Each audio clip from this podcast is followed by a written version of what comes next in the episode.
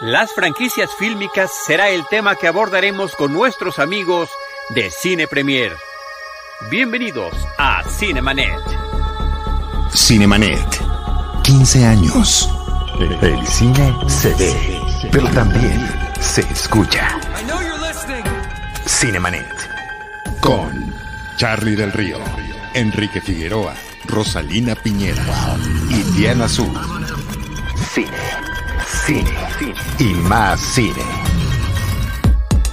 Cinemanet, decimoquinto aniversario. Bienvenidos. Yo soy Charlie del Río, qué gusto me da saludarles y hacerlo a nombre de todo el equipo Cinemanet. Jaime Rosales en la producción. Además, agradecer a Rosalina Piñera y Enrique Figueroa Naya, que también están concentrados en la oficina sede de RH Media, con, eh, justamente con James, y que estén apoyando en todo lo que tiene que ver con esta transmisión. Continuamos con este maratón de 15 horas. 15 años de Cinemanet y ahora lo hago con mucho gusto con los amigos de Cine Premier, Iván Morales, Checo Che, Penny Oliva, y por ahí va a llegar en algún momento Arthur HD. ¿Cómo están? Muy bien, Charlie. Muy bien. ¿Cómo vas en esta? ¿Cuántas horas van?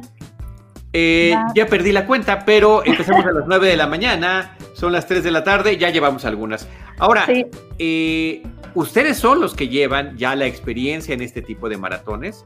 La verdad que la forma en la que lo han hecho previamente me parece que está que ha estado muy padre, por eso quisimos tomar ese modelo. Además, también estamos tomando el modelo del super chat, que es una cosa nueva para nosotros. Entonces, ¿cómo se anuncia un super chat?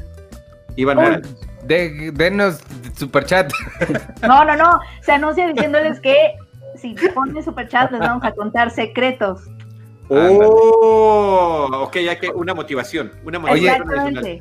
Es que yo rapidísimo te, me conecté a la mañana, te he estado diciendo, dejé de verlo en algún momento. Este, en los dos que me tocó ver en la mañana traías a todos los diferentes. Mi pregunta es, ¿en cada episodio te estás cambiando de ropa?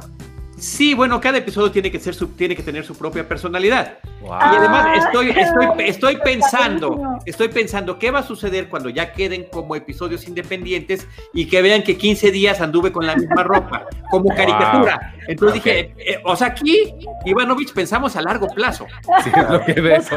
nosotros, no pensamos, y sí parece que, que, tenemos la misma ropa todo el tiempo. claro, ¿Eh? claro. Eh, ¿Por qué no te levantas un poquito? Hola, Artur HD, ¿cómo estás?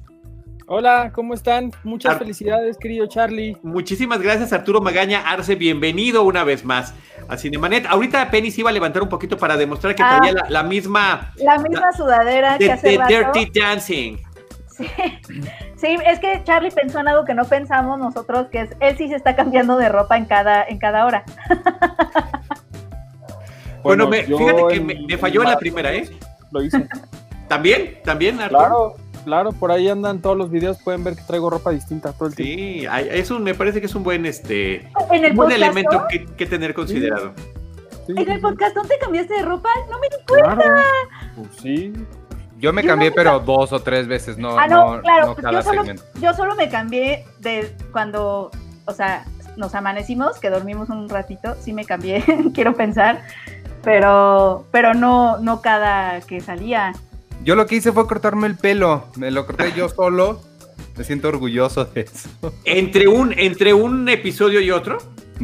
No, ahorita, hoy en la Ah, ya, ok, ok, ok. Felicidades, Ivanovich. Bueno, estaba yo anunciando el superchat. El superchat es eh, una modo, una forma de aportar algo a la transmisión del día de hoy, a los esfuerzos que está haciendo todo el equipo Cinemanet.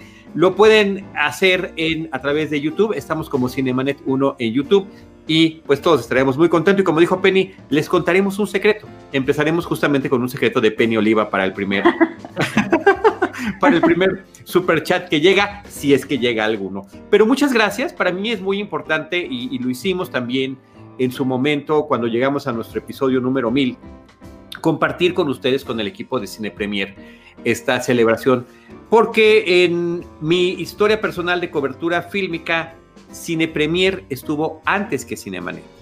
Tengo más tiempo yo eh, colaborando con la revista, con el proyecto, que el que tengo con la existencia de Cinemanet, que surgió justamente en el 2005. En el 2002 era cuando tenía yo mis primeros pininos con la revista Cine Premier, así que eh, han coexistido, los caminos, los caminos se han cruzado y justamente el tema de los crossovers es algo que hemos eh, tratado de fomentar desde antes, inclusive, que surgiera el propio podcast de Cine Premier que Ivanovich tenía en mente desde hace mucho tiempo. Yo me acuerdo en el 2000, antes de que tú empezaras con Cinemanet, yo estaba friegue y friegue a, a, Charles Iniesta y a César que hiciéramos un podcast, que hiciéramos un podcast y cada vez les tenía que volver a explicarme. En la mañana que estabas platicando de cuando arrancaron ustedes, me acordé mucho de eso, que parte de la conversación de subir a alguien al proyecto era tener que explicarles qué era un podcast. ¿Qué es un podcast? En esa época nadie sabía.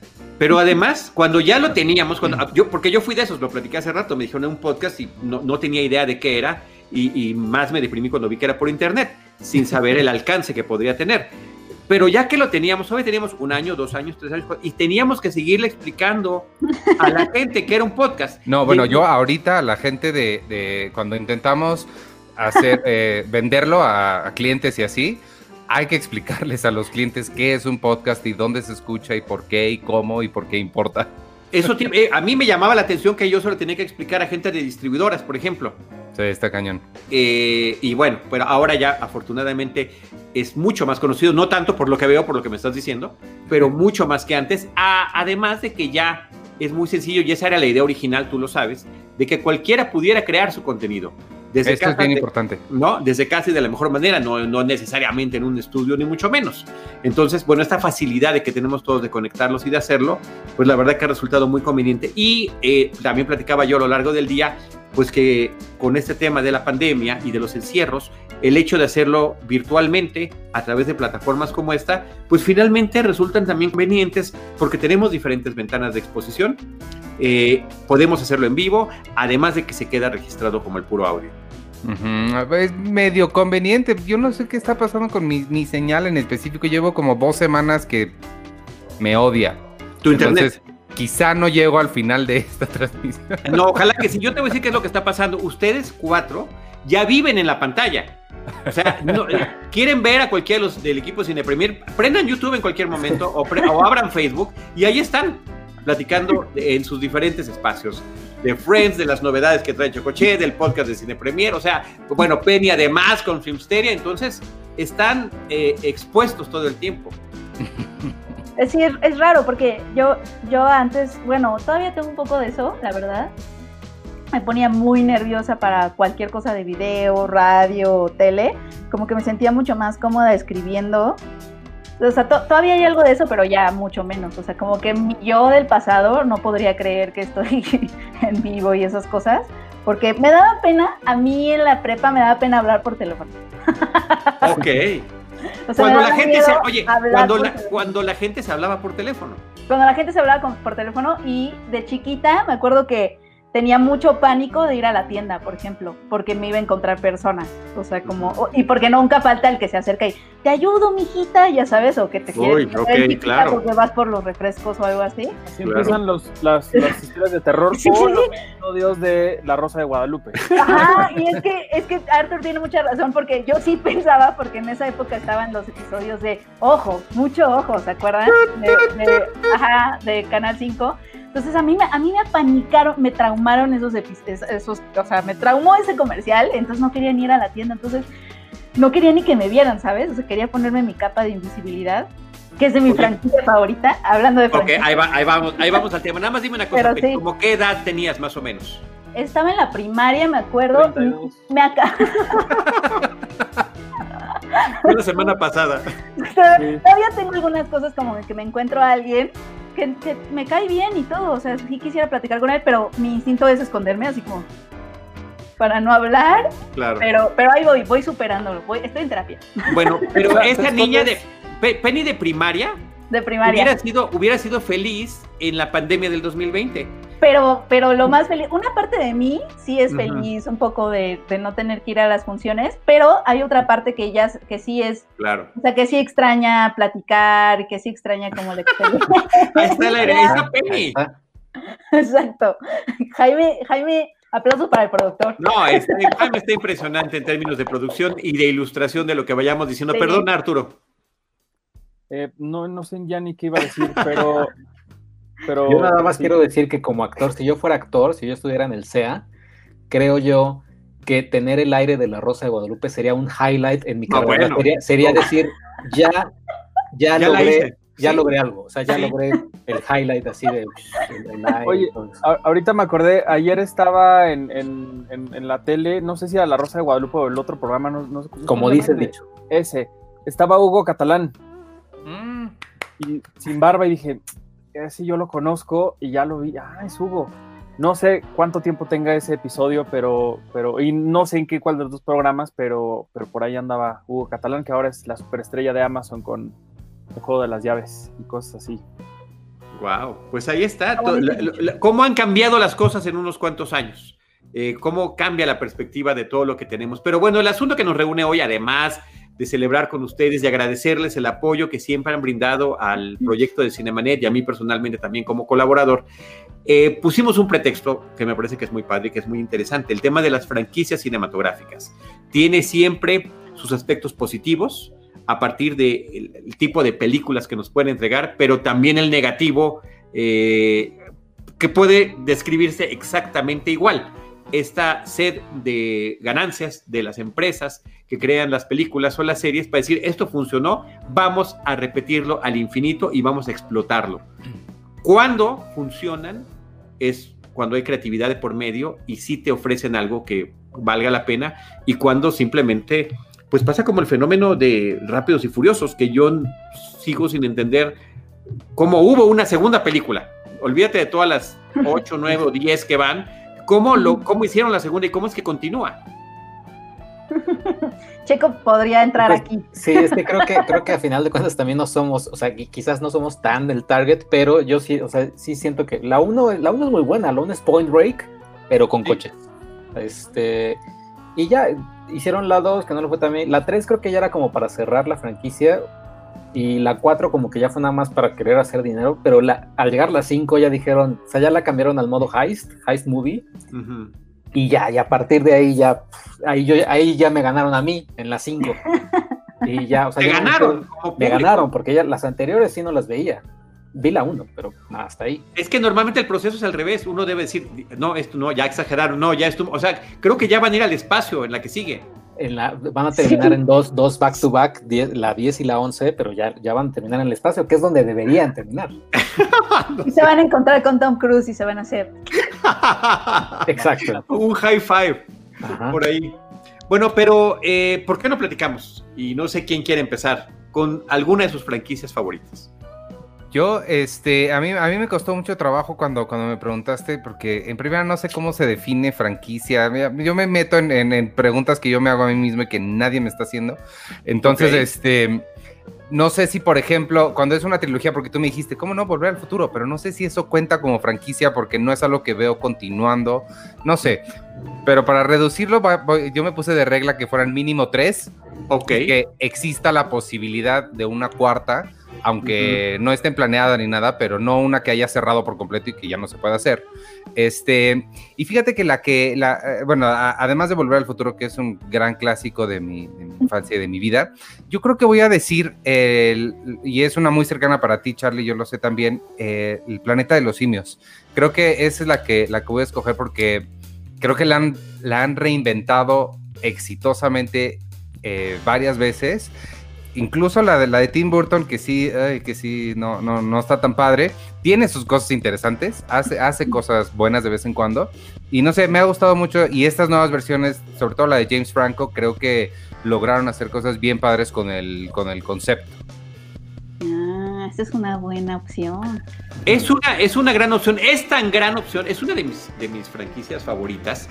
Eh, y es tan grande que también al rato vamos a tener un programa dedicado exclusivamente al planeta de los simios. Ah, Pero, pero ciertamente ah, tiene, hay una cosa que es importante en, en el caso de esa franquicia. Tiene un sustento literario. La película está basada en un libro de un francés que se llama Pierre Boulle. La película llegó a ser tan celebrada que aquí en mi colonia una tambora la está festejando. Entonces, espero, espero que sí alcance a llegar el sonido. Claro.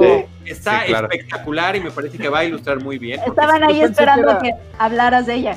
es una especie de sonido prim- primitivo. ¿no? Como que este sonido Ajá. primitivo puede puede sumar a las palabras, fortalecer lo que estamos diciendo en este momento sobre el planeta de los simios.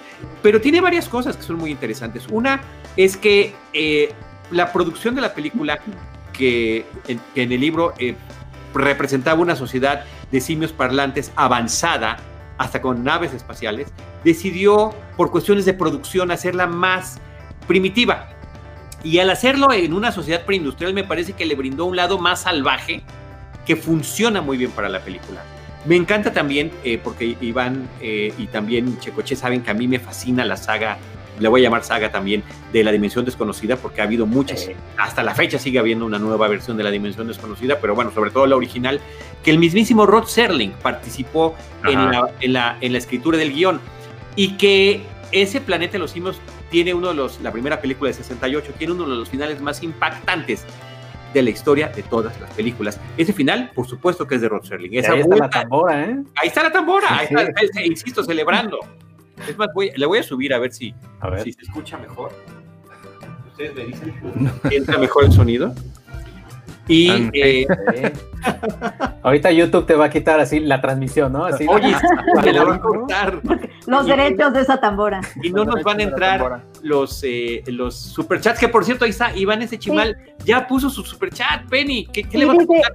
dice, No, él quiere que baile Lo que Gudetama. quiere es que baile Gudetama. Ahí está. ¿Qué es eso? Es lo que hacemos cada vez que alguien dona el superchat. Ah, wow. Ya ven, es un, es un apoyo Ah, del público de Cine Premier. Muchísimas gracias. Yo sabía, yo sabía. Es más, por eso los trajimos. Ahí está la tambora. La tambora. Ah, está la tambora. Gracias, Jaime. Mil coronas. Es tamborazo jerezano, mil coronas. Oigan, re- em, resultó tal el éxito del Planeta de los Simios que no solamente se hicieron las secuelas, sino que tuvo una versión animada para televisión, que tuvo serie televisiva, eh, se creó un mito en torno a ella, que está el remake o reimaginación, como la bautizó el mismísimo Tim Burton, y un relanzamiento ya en este siglo. Entonces, ciertamente aplica como super franquicia. Y parodia de los Simpson. Ese es un, un Bueno, momento eh. fundamental para cualquiera que quiera ser alguien en la vida. la parodia de los, de los, Ba- de ba- los- eh, bájenme del planeta de los simios o algo así. Además, como obra de teatro, que lo hace Eh, musical. No, o sea, más espe- los famosos changos mugrosos que siempre refiere mucho Antonio Camarillo cuando hablamos de estas cosas. Sí, una es gran una, franquicia. Aplausos. es una, es una gran franquicia, es una gran franquicia. Eh, Checo Che, Eh, yo eh, serían, quizás serían dos. Una, la, eh, una que le tengo mucho cariño, a pesar de que ya es espantosa hacia su final, o hacia la, desde la 2, 3. eh, Juego Macabro o So, o Juego del Miedo. ¿no? O sea, Ujú, ujú. Tuvo varios títulos. Y ya, o sea, creo que en la. En la 2 y en la 3 creo que como trilogía estuvo bien. Ya con la, la 4, ya la 4, la 5 ya decía yo, ¿por qué me hago esto? ¿Por qué, por qué me odio tanto?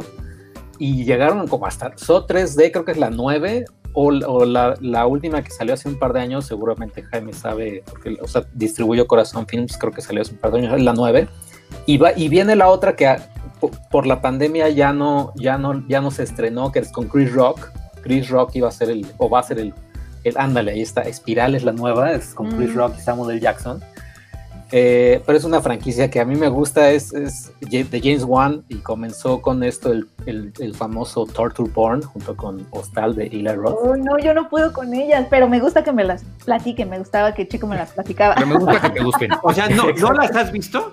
Sí, pero es que, ¿sabes qué, Charlie? No aguanto el, el- las torturas en, en- el torture porn, no lo aguanto. Yo me acuerdo cuando me llevaron a ver, me llevaron además a ver Hostal, pero en 3D. ¿Quién hace, quién hace eso? Y yo, o sí, o sea, tuve que ir al baño varias veces, todavía no olvido algunas de las torturas, me cuesta mucho trabajo, pero me gusta que me las cuenten, o sea, es algo perverso ahí. poco en mi cabeza. en 3D? Sí, que aparte a quién se le ocurre, no sé, estuvo muy raro, estuvo muy extraño, porque además había, había dos en 3D en esa sala y mi primo dijo, no, pues vamos a ver Hostal.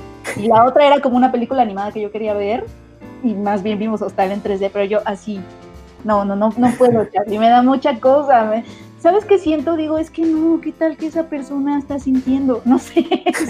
No, bueno, es parte, de- es parte del, del propósito, del shock que te puede tener y sobre todo, porque siempre nos ponemos en el papel de los personajes principales, ¿qué haría yo en su lugar?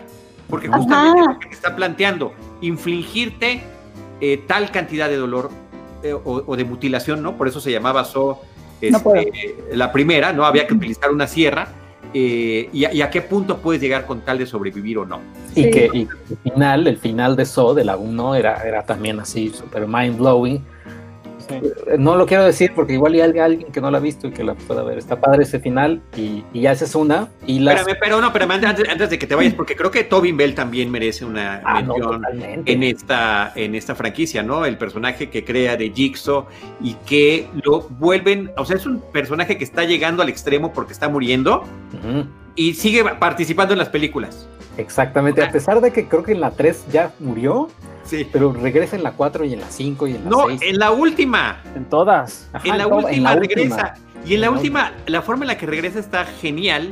Ajá, Y esto es spoiler mediano, porque resulta que es un flashback. ajá, exacto. Que resulta que desde el pasado siguió manipulando a la gente. Que, que es como Final Destination 5, que es, es en realidad una precuela de la, de la 1. Y te enteras de eso hasta el final de la, de la Final Destination 5. Oye, pero en ¿cu- Google Chat. cuánto- ¿cuántos años le quedaban de vida? Porque ya lleva un montón. De a, a Tobin Bell, no, le quedaban como así un año o meses. Menos meses. Sí. Sí, y era muy Siguió poco. viviendo. Sí, El poder de la franquicia. el poder de la franquicia. el- el dinero, el dinero finalmente es el que manda. Y aquí manda Néstor Soriano Juárez, que una vez más, Néstor nos está apoyando. Muchísimas gracias. Saludos. Gracias, Néstor. Desde el metro de la Ciudad de México. Ándale. Néstor siempre está en el metro y siempre está al pendiente de lo que hacemos. Es muy padre. Le mandamos un abrazo siempre a Néstor. En el metro gasta lo que estaría pagando en Uber, pero me parece que está muy bien, Néstor. Te lo agradecemos y te lo apreciamos muchísimo. Sí. Sí. Oye, yo nada más diría, de, de- Checo, de, de, de eso, yo apuntaría también, a mí siempre me llamó mucho la atención el ingenio de todas las trampas, todos los, los retos que, que implicaban Las torturas. películas, que de cierta forma sí, el, el, el torture porn sí, yo también le he oído muchísimo, pero, pero siempre he sentido un poco a esta saga, entre comillas lo diré como light, como no tan extremo, entre comillas, como, como otras películas. Y creo que eso también ha hecho que, que sea un poco más accesible para, para un público mayor, que a diferencia de otras películas que sí terminan siendo como más, más de nicho, ¿no? Un poco más clandestinas y que no, no, no llegan tan fácil al, al cine.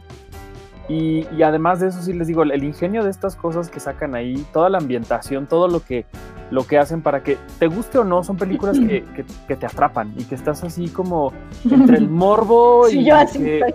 Ajá, como, "Ay, no quiero ver esto, pero ahí estás metido, ¿no? Y luego estás así, "Oye, ¿y por qué llegó ahí? ¿Y este quién es? Y no sé qué. ¿Y qué hizo? Porque, porque él lo que quiere es dar lecciones morales, ¿no? Exacto, exacto, Exacto. también le quiero decir, porque aquí estás también como en un, un conflicto, un dilema, porque a la gente que le, que le está haciendo eso, pues tú dirías, qué horror, ¿por qué le están haciendo eso?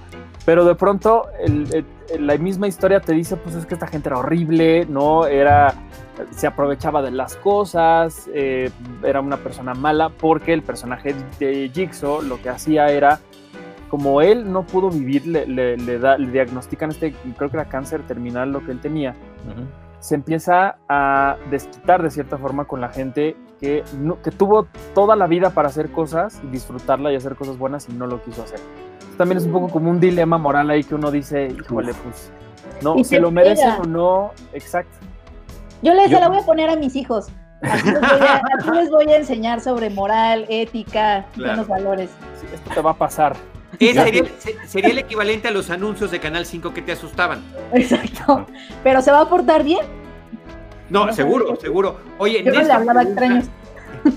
¿Cuál es su trampa favorita de la saga? Esa pregunta va para Checoche. Y Nitzia Morgado dice, Penny, me encantas. Ojalá estuvieras más seguido en Cinemanet. Eso pensamos Ay, todos. Pensamos igual que Nitzia Morgado. Cinemanet me encanta. Creo que nuestro, nuestro problema ya no está esta pandemia, Charlie, que era que teníamos que estar Sí, en dos lugares sí. físicos en el miércoles al mismo tiempo, pero ahora, ahora Ya todo no- es más, más fluido. Ya no, pero ahora tienes más actividades. Sí, es cierto. No, pero no, ya voy a venir más seguido, lo prometo. Muchas gracias. Oye, para, para Néstor, mi trampa favorita, creo que la- ahorita la que recuerdo es donde a, a esta eh, drogadicta, la avientan, creo que es en la 2 o en la 1 o en la 3, no sé, la avientan a una, a una piscina con pura jeringa wow. y tiene, tiene que buscar la llave, pero estaba así como, y, y obviamente sale ella ya con todas las jeringas como Sí. clavadas y demás. o sea, ¿Y se es- te clavan? ¿Se te clavan? Sí, pues imagínate que te avienten a una piscina Wow. de jeringas. con Pero a lo mejor caes en el, la parte del plástico. No, pues. Hay muchas, o sea, es piscina de jeringas. Oye, Checo, ¿te acuerdas de esa de, de una de- del gordo que tenía que cortarse piel para, para balancear una cosa que le iba a dar como, como una llave o no sé qué? es como el mercader de Venecia, o sea, es un mercader de Venecia, tiene que Sí. tenerse este, una libra de carne. Pero el mercader no lo llega a hacer nunca. Eh, no. Y aquí sí, supongo. Porque es el juego macabro, Penny. Porque es el juego Juego macabro. macabro, el juego del miedo. Había otra que era como una ruleta rusa también, donde, donde la gente tenía que hacer cosas muy horribles para, Sí, sí, para sí. salir. No me acuerdo de ¿Quién de otra. ustedes me contó de la que Ah, la de- tienen la que decidir si clavarse algo en la mano o- y salvar al de enfrente? Alguien, alguien de ustedes me la contó porque yo no la he visto porque no me atrevo, recuerdo, pero o sea, no me acuerdo. que, que están, que están, creo que son los de, ellos trabajan en seguros y se la han pasado toda la vida pues tratando de no cumplirles los seguros a las personas y creo que están como sentados, es una chava que está sentada y tiene las manos, bueno, así me lo imaginé porque así me lo platicaron y está enfrente, ese no se me ha podido olvidar jamás, que tiene que decidir si ella clavarse algo en la, en la, en la mano o que le disparen al de enfrente. ¿No es esa la ruleta? No me acuerdo. No me acuerdo tampoco. Pero solo igual tiene sí, dos para salvar, o sea, solo dos veces se puede ella clavar algo en la mano. Igual sí. Órale. Sí, Eh, El juego del miedo. Ahí está el juego del Ahí miedo. está. Terrible, muy buena franquicia. sí, sí, sí, sí. ¿Ya, ¿Ya dijiste tus dos franquicias? No, nada más, la segunda es una que ya ah, ah, se, se ha hablado y, y es nada más para mencionarla, o sea, la franquicia de Marvel, o sea, de, de- de Marvel Studios, todas las películas que, las 23 películas que han hecho, eh, pues ya es una que yo sigo viendo. Pero creo que, o sea, hay, hay, hemos hecho hasta especiales en Cine Premier, así que... de- de- Es, es que, es que esa es como la franquicia de las franquicias. Ajá. Porque Marvel tiene Spider-Man y Spider-Man es una franquicia. Y tiene. eh, cual- cualquiera de ellas ha expandido sus propios. Bueno, Hulk, todas las que han hecho de Hulk. O sea, eso ya es un atasque extra- extraordinariamente brutal, ¿no? Pero Sí. gracias al contenido que ya existía por parte de Marvel, ¿no? Que se puede expandir de esa manera. Y súmale a eso todas las series animadas. Eh, o live action que ha habido, ¿no? Por cierto, por ahí hace ratito había un comentario que alguien mencionaba Smallville, eh, Iván Chimal, que si yo había trabajado en algo de Smallville hace poco, no, pero es una serie que me atrapó muchísimo, me gustó el detalle con el que podían plantear la vida de un joven Clark Kent o de un joven Kal-El eh, y la forma en la que iba descubriendo sus poderes. Me parece que está muy bien planteado como se hizo y después, bueno, surgieron muchas, muchas similares, ¿no? Pero sí la recuerdo con muchísimo cariño. Arturo Magaña Arce. Pues mira, Charlie, lo, lo pueden ver ustedes alrededor mío. mi- atrás de mí están todas mis franquicias favoritas de la vida. Yo mencionaría a una que nos une, Charlie, que es Star Wars, Sí. y, y que a mí me ha fascinado una y otra vez, a excepción de dos episodios en particular, el 7 y el 9. Pero, pero me gusta que siempre ha despertado polémica, ha despertado pasiones, ha, ha sido, ha, ha sido sin duda parte de la vida de mucha gente y, me gusta que, que ahorita nos estamos dando cuenta de, que incluso cosas tan grandes como estas se pueden reinventar cuando se le da la libertad a la gente que sabe, que viene de, que trae a, la franquicia en el corazón y que pueda atreverse a hacer cosas distintas.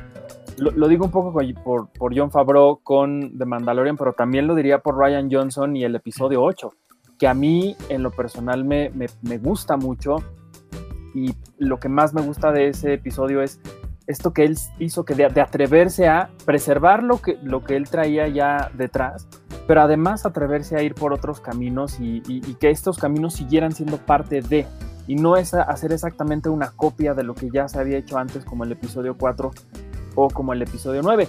También le podríamos criticar mucho a George Lucas lo que hizo con las precuelas, pero creo que es muy interesante cómo él en, estas tres precuelas que, que hizo, él- bien pudo haberse repetido, pudo haber hecho la misma fórmula que la trilogía original y a pesar de eso, a pesar de las críticas y lo que podemos decir de las precuelas, son historias únicas, distintas, que, que también se atrevieron a ir a, a otros lados.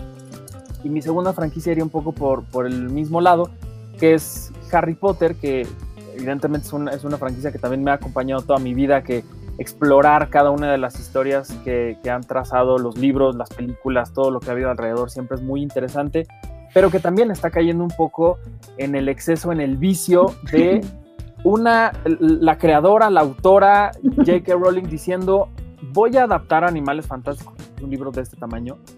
Y cuando nos dijeron eso, dijo, vamos a hacer seis películas, creo, no sé cuántas, y todo el mundo dijo, ¿de dónde? ¿No?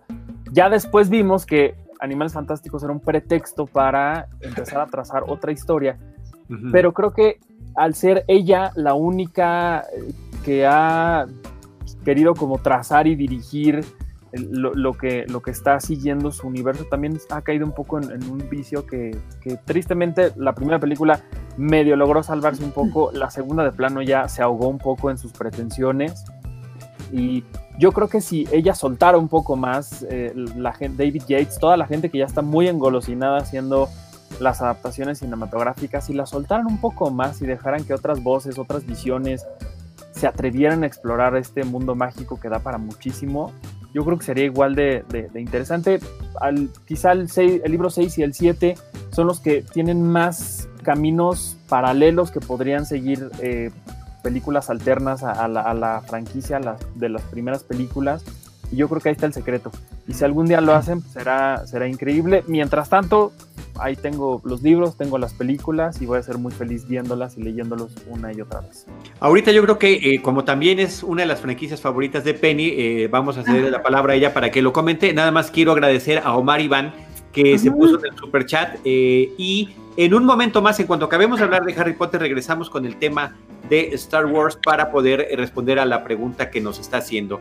Así que, eh, Penny, platícanos de tu perspectiva de, de Harry Potter. Sí, Ah, Qué bonito. viva- viva Dumbledore. Iba a ir por mi varita, pero no la alcancé. un escaloncito, un, un- hay que tener a la mano un, Sí, un banquito. exacto. Pero sí, también creo que mi franquicia, yo no tengo tampoco muchas porque me aburro rápido. La verdad es que me aburro rápido con las secuelas o con las continuaciones. Pero la que sí, ah, la- o sea, la que sí fui a ver todo el tiempo fue Harry Potter y es que creo que, o sea, creo que, y Arthur no me va a dejar mentir, yo era fan de los libros. Así fue como entré a la franquicia. Y creo que lo que hizo la, la- ahora sí que las adaptaciones al cine fue que nos dieron visualidad.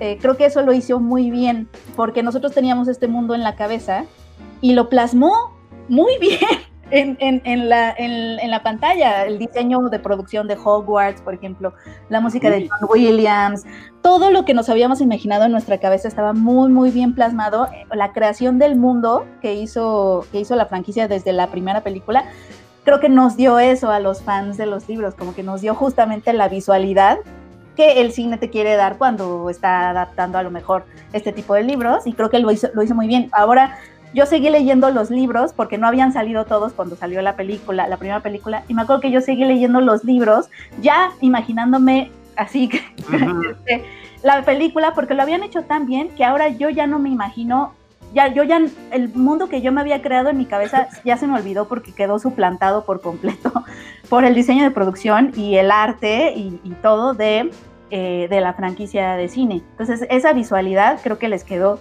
magnífica y creo que básicamente creo que es lo que lo lanzó esta franquicia como al, al Olimpo, ¿no? Pero yo siempre he tenido una relación tóxica con las historias, porque en cuanto a historia, en cuanto a narrativa y en cuanto a personajes, las películas creo que se quedan siempre muy cortas a, a lo que era la experiencia de leer el libro y que ese es el debate siempre, ¿no? De, ay, ¿qué es Mm. mejor, el libro o la película? Este, yo siempre me peleé con las, con las, con las películas, pero ahí estaba. Cada vez que salía una nueva ahí me tenías en el cine con mis palomitas y porque quería ver cómo habían imaginado lo que yo me había imaginado en mi cabeza y esa experiencia la disfruté muchísimo. Pero como dice Artur, es la franquicia que ha, que me ha hecho vivir las mejores la dimensión buena de las franquicias, que es justamente emocionarte y comprar tu varita. Tengo tres varitas y tengo mi Funko. Y cuando fui a, Orlando, este, que nos man- me mandaron a cubrir, tuve oportunidad de ir al mundo de Harry Potter y no me salí. no me te salí para nada. No, pero además qué bueno que iba sola, porque le decía a Arthur que qué pena traer a tu acompañante así de vamos a comer en, de Harry Potter, vamos a cenar en el grupo. Del mundo de Harry Potter, me subí al tren cinco veces, o sea, sí que bueno que fui sola, porque qué vergüenza yo, qué oso, pero eso, ¿no? Es, es vivir, me permitió vivir el mundo, eh, el- el- las películas, lo que fue para mí es que me abrieron el mundo que yo había leído en papel. Y eso, eso la verdad se lo agradezco mucho, aunque en cuanto a las historias, excepto la 3, la de Alfonso Cuarón, que creo que sabemos que es la mejor, eh, todas las demás es como de, me, me frustraban, era como de, no, les faltó esto y esto y lo otro, y pues siempre fui muy estricta.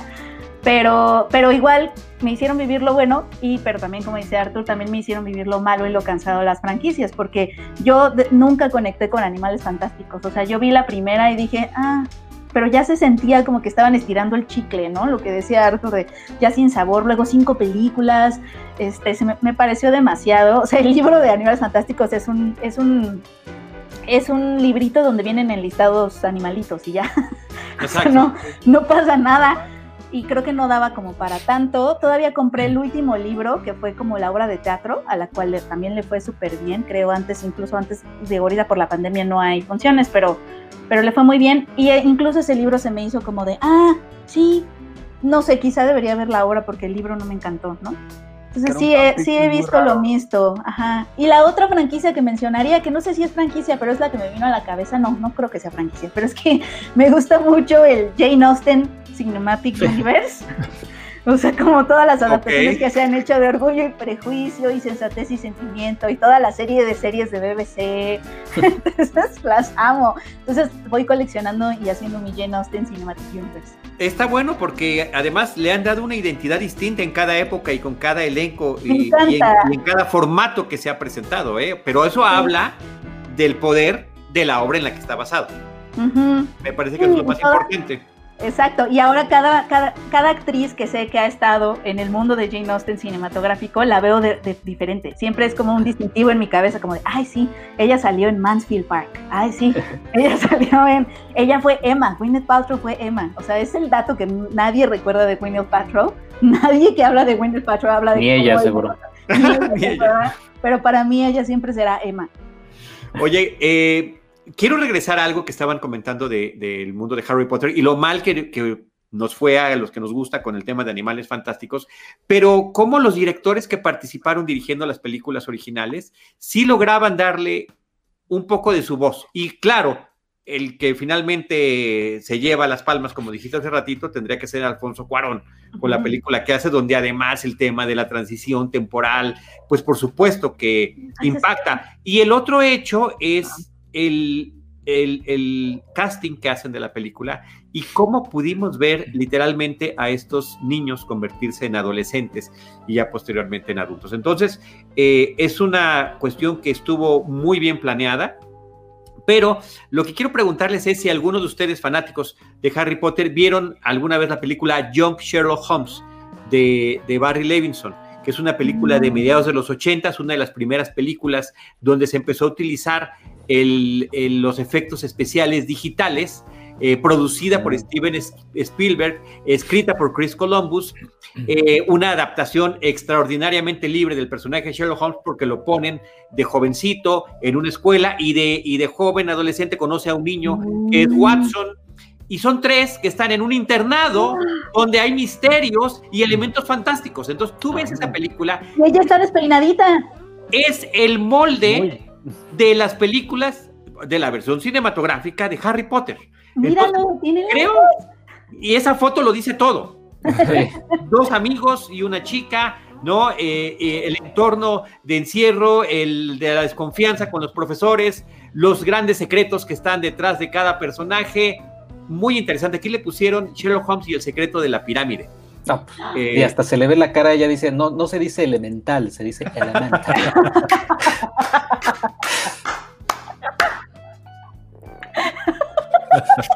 Con eso cerramos el programa. Gracias. Y el actor que sale de, de Sherlock eh, también participa en la serie de Crown ya como adulto.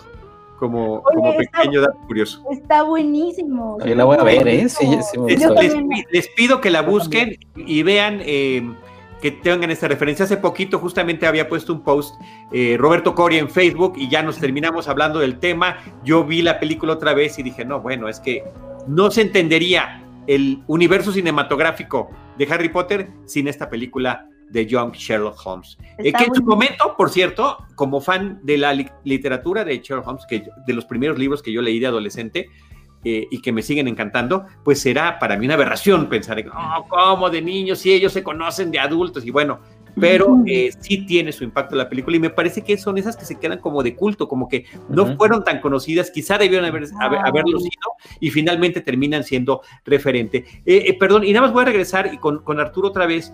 Porque eh, Omar Iván, que fue el que nos hizo el super chat, dice: Gracias por 15 años de endulzar los oídos con Cinemanet. Muchas gracias, Omar Iván.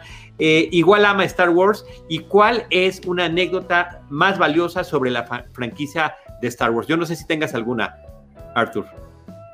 Uy, tengo un montón. Creo que esta, esta franquicia me unió mucho con, con, con- con mi familia y con mucha gente que quiero mucho porque el ver las películas en la televisión, en Canal 5 cuando las pasaban y cuando ahí teníamos que estarle adivinando a, a qué momento acababa el comercial para empezar a volver a grabar en un VHS que teníamos o ir al cine y, y que una de las primeras películas que recuerdo haber visto en una sala de cine fue justamente la, la trilogía restaurada y cómo me voló la cabeza y dijo, ¿qué es? Y yo dije, ¿qué es esto?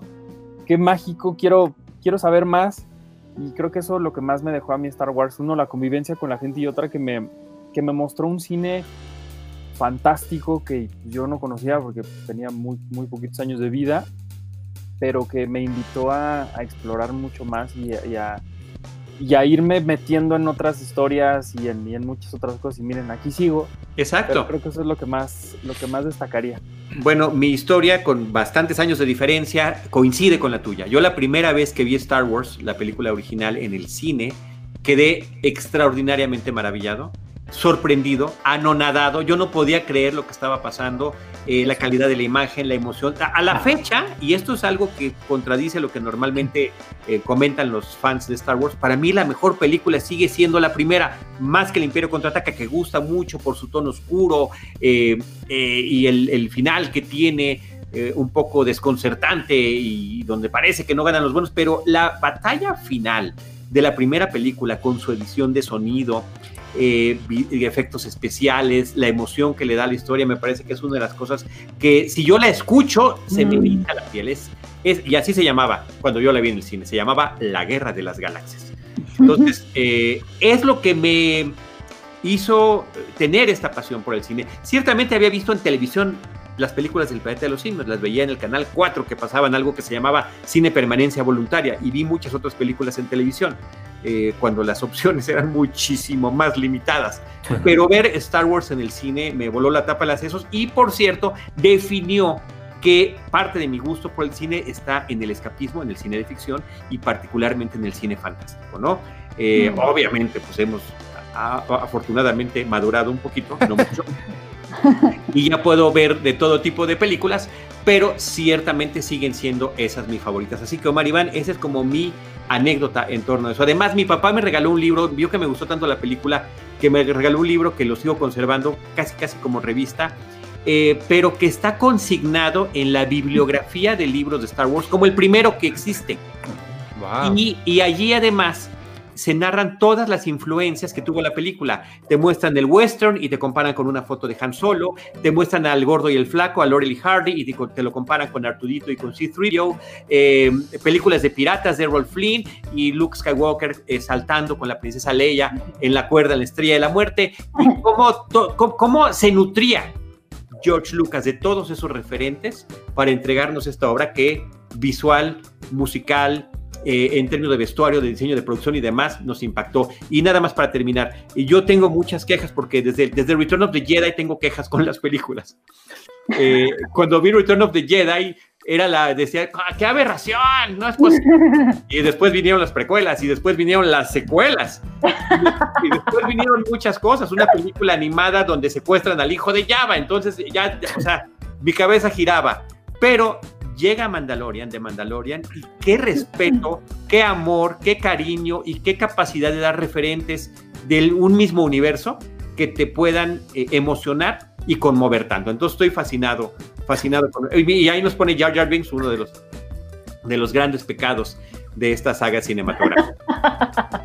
Mandalorian y Rogue One. A mí Rogue One es mi, mi favorita de todas las de Star Wars. Es, es- sí, es, a, mí me, a mí me gusta mucho. y Creo que comparte con el Imperio Contraataca o con The Emperor Strikes Back o episodio 5 el hecho de, de ser un tanto desalentadora, pero muy emocionante en la forma en la que, en la que lo está manejando. Nada más que es justamente un- una película cuya historia ya se había hecho con cintas como Los 12 Malditos o Los 12 del Patíbulo, ¿no? Sí, claro. donde tienen una misión donde sabemos que pues está muy difícil que vayan a poder regresar, pero que conecta muy bien como película inmediatamente previa a lo que conocimos como el episodio 4, Una Nueva Esperanza, La Guerra de las Galaxias o simplemente Star Wars, ¿no?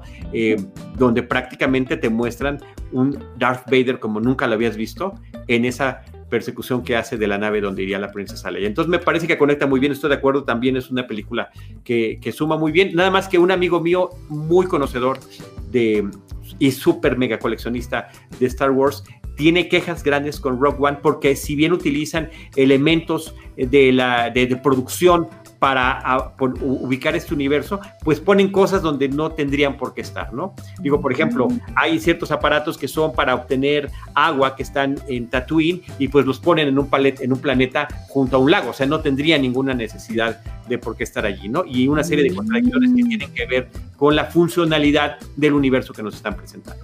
Pero en términos de historia me parece que es muy emocionante. Órale, sí. Oh. Oye, y Charlie, ¿y, eh, ¿viste el último capítulo de Mandalorian? ¿Te sientes bien al respecto? ¿Cómo cómo están tus sentimientos? Eh, a ver, el último capítulo de... Man- no, el de ayer Ajá. no lo he visto. Ah, ok.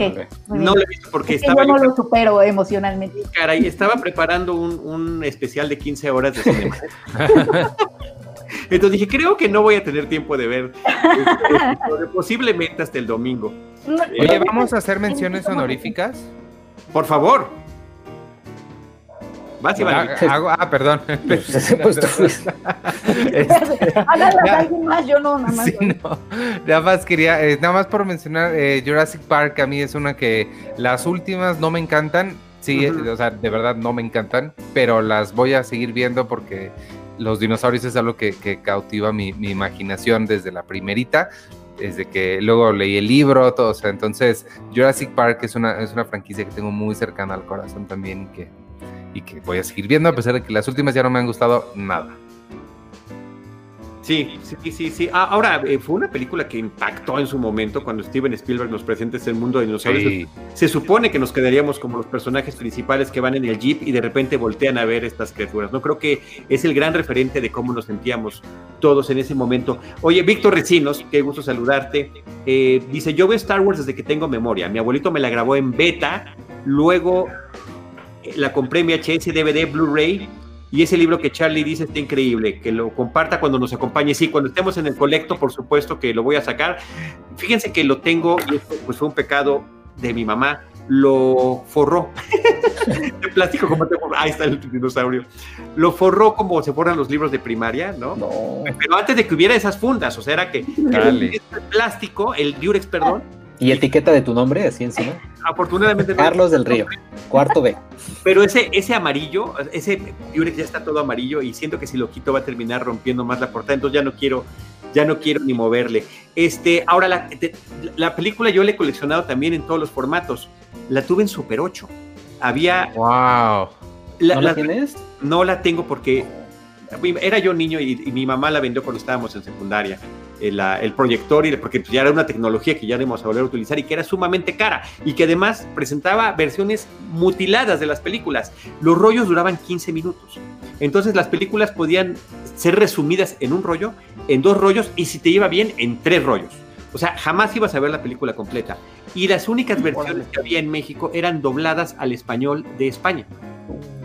Oh, Entonces yo me, yo me sé, yo me sé diálogos completos del Imperio contraataca en, en, en español de España. Como por ejemplo, como, como por ejemplo, y, y si me equivoco, que me lo diga el buen Arthur HD. Eco 3, Eco 7, Ham, viejo amigo, ¿me oyes? Alto y claro, chico, ¿qué pasa? Ha caído un meteorito cerca de aquí. Voy a investigar. Wow. Y comiendo paella, el, el pequeño Charlie. Charlie, increíble. Por favor, ando más seguido. Debería ser un episodio Aplausos. Un episodio. Doblar Mandalorian así.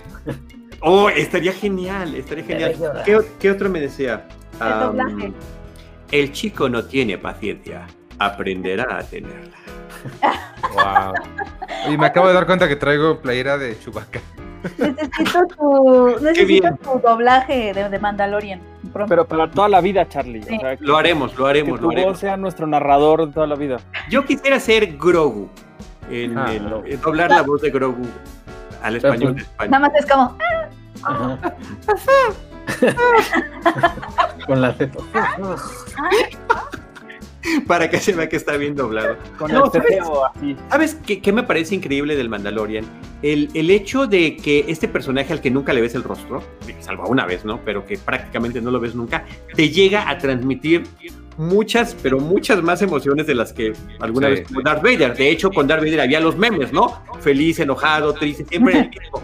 Y aquí con el lenguaje eh, corporal y el de cámaras, te logran transmitir las emociones que tiene el personaje. O sea, me parece que es un logro formidable que hacen, como la versión que hicieron de George Dredd, no la de Sylvester Stallone, sino, La con, de- sino con el actor de Star Trek, Carl Sí. Orban. con Carl Urban, que ahí no se lo quitó nunca, pero que dependía de eso la actuación y cómo estos actores pueden tener este reto, ¿no? Eh, sí, a mí me Pues encanta. Tom trans- Hardy, ¿no? Tom Hardy en, las de, en, Dun- en Dunkirk. Siempre está todo el tiempo así. Claro. O Bane. Claro, claro, claro. Sí, entonces, este, pues kudos para esos eh, verdaderos histriones, porque hay otros, me parece que uno de tantísimos excesos de las películas de superhéroes lo pudimos ver a partir, no, no solamente, sino a partir de la tercera de Spider-Man, de las de Tobey Maguire, cuando ya con cualquier pretexto tenía que verse la cara. Se rompía la máscara, se la quitaban, hablaban, hasta llegar pues, a una cosa mucho más práctica que era este famoso casco móvil, ¿no? Retráctil, eh, digital, que usan todos y que ya pueden hablar eh, y mostrar su rostro cada vez que quieren salir en algo, ¿no? Entonces, eh, nada tan bien como el misterio que podrían tener este tipo de personajes y me parece que de Mandalorian como que nos pone a todos eh, ese grandísimo, grandísimo ejemplo. Sí. Este está padrísimo. ¿Alguien tiene otra eh, Pues mención yo, honorífica? yo estoy esperando que hables de James Bond. ¿Por qué tienes tu fondo? Dios mío, y- cierto. Yo también te iba a preguntar cómo que James Bond no, no está aquí. Oye, como soy el, el- el- el host, se me olvidó preguntarme a mí mismo. Mi franquicia- una de tantas franquicias favoritas, y esto además me parece que es muy importante porque la, ahí está el libro. Eh, la tenía lista y no la ibas a mencionar. no, no, aquí estamos. Eh, la compartí mucho con mi papá, era justamente James Bond, que es un, un personaje que también viene de la, de la letra impresa de diferentes libros, que después fueron adaptadas con, con exagerada libertad, pero que ha podido tocar a diferentes generaciones a lo largo de su existencia, ¿no? Que son ya más de 50 años del James Bond cinematográfico. Y a mí me tocó, eh, mi James Bond de la infancia, pues era Roger Moore, el de mi papá era Sean Connery, y siempre me decía él que era mejor Sean Connery, y "Toca, yo cómo crees, a mí me encantaba el sentido del humor tan fresco, muy del estilo que después adoptó Pierce Brosnan, ¿no? Eh, más ligero. Eh, en cambio, Sean Connery con su seriedad, pero mucha ironía, me parece que empata más eh, con el estilo que termina un tanto homenajeando Daniel Craig, ¿no? Cada quien con su respectiva forma de hacerlo. Entonces, es una franquicia que me gusta mucho y es una de las grandes víctimas de, de esta pandemia del 2020. Oh, sí, la primerita. La primer película que prácticamente eh, fue moviéndose sin saber hasta cuándo iba a llegar y sigue sin saberlo. Eh, una de las noticias que leí, seguramente la leí en el portal de Cine Premier, eh, tenía que ver con eh, los millones de dólares que querían pues para ponerla en, en alguna plataforma y pues no hay quien les llegue a ese precio de 600 millones, que es lo que consideran los productores lo mínimo que hubieran recibido en un estreno comercial, ¿no? Pues sí. O sea, quieren, quieren que les paguen eso para, para dar la película a plataforma. Sí, entonces pues se, antoja un poco complicado, así que ni modo tendremos que ejercer la paciencia de ver esta última eh, película con Daniel Craig. Se suponía que la anterior iba a ser la última, ahora sí ya parece que estaba consolidado. Y eh, también ver esto que ha despertado tanta polémica de una 007 femenina, que de verdad hizo que explotaran las redes cuando salió esa portada en una revista eh, internacional y que, y que no podremos comentar hasta que lo veamos, me parece. Exacto, exactamente. A mí también es una de mis franquicias favoritas. Yo el otro día leí algo que creo que es un poco cierto. Tu James Bond Tu Jane Font, ¿eh? Jane Fonda. Bond. Tu Jane Fonda. Viendo, eh, me estaba acordando ese meme de, de papel Bond. No, tu Jane Bond favorito es, es el que, el que con el que tú creciste, el que estaba filmando mientras tú, mientras tú has vivido. O sea, los anteriores siempre están un poco en desventaja con el que está en, en los cines. Por eso a mí mi favorito siempre va a ser eh, Pierce Brosnan, perdón, sé que no es el, el mejor, pero a mí me encanta y sobre todo el videojuego que hicieron con él es increíble también. Yo creo que cada uno tiene de verdad que grandes momentos y cada uno le aportó, cada uno de los actores logró aportar una parte importante. In- inclusive George Lazenby, ¿eh? Inclusive George Lazenby, que solamente tuvo una película. Pero ahora viéndolo en retrospectiva, sí, Roger Moore fue el mío, de mi generación, pero después de ver a Sean Connery digo, wow, ¿no? Y puedo apreciar a los demás. Entonces, eh, pues creo que es muy interesante cómo podemos ver las cosas desde diferentes perspectivas, desde diferentes edades eh, y desde diferentes contextos. Porque también si uno analiza las películas de James Bond con la sensibilidad del 2020, pues ya Sí, deben no. estar prohibidas. Bueno, ya claro. estarían todas canceladas. Todas Cancelada. canceladas. exacto. Sí. Yo no Oye. sé cuál es, yo no creo, no sé si tengo un favorito. Creo que me gusta Daniel Craig. Daniel Craig lo Daniel Craig. Lo hizo extraordinariamente bien. Sí, él me gusta. Extraordinariamente bien. Y Rowan Atkinson. Qué bueno. Oigan, se nos, se nos acabó el tiempo. Ah, Charlie. Sabemos que siempre podemos seguir platicando. Les agradezco mucho. Eh, insisto, mi corazón está siempre con el equipo Cine Premier. Me siento parte del equipo Cine Premier. Eh, Eres parte. lo traigo tatuado. Eh, ya les dije que desde antes de, de que existiera Cinemanet. Así que muchísimas gracias. Iván Morales, además de nuestro podcast de, de Seinfeld, un episodio a la vez que tuvimos que posponer un poquito esta semana por justamente por los preparativos de este maratón. Este, muchas gracias, Ivanovich.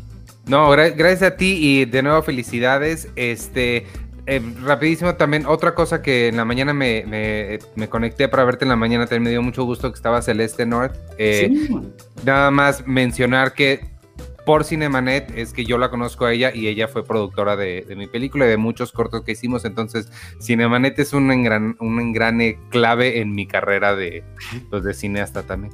Qué Era padre. lo que- era- es, eso es cierto, o sea, como que Cinemanet de cierta forma siempre está al inicio de, eh, o es lo que he notado, de, de muchos de los que nos dedicamos a esto. O sea, siempre ha sido como puerta de entrada, o primer podcast, o... Sí, bravo, Charles. Padre, no, muchas gracias, Penny, Sergey, muchísimas gracias, Arthur. Qué gusto tenerles. Espero que nos veamos muy pronto. Con Iván me veo, me veo lo más pronto posible para hacer el episodio de Seinfeld. Pero también ya que me la- ¿A quién se cayó? ¿Qué pasó? Se cayó es Blue. Ah, Este, ya sea que me vaya yo con ustedes o que vengan ustedes a Cinemanet, como dice Penny, ya está mucho más fácil, así como está todo. Eh, gracias a Víctor también por sus comentarios. Y en Cine Premier o en Cinemanet, nosotros les estaremos esperando con cine, cine y más cine. Esto fue Cinemanet, decimoquinto aniversario. con Charlie del Río, Enrique Figueroa, Rosalina Piñera y Diana Azul. Cine, cine, y más cine. Cinemanet, 15 años. Los créditos ya están corriendo. Cinemanet se despide por el momento. Vive cine en Cinemanet.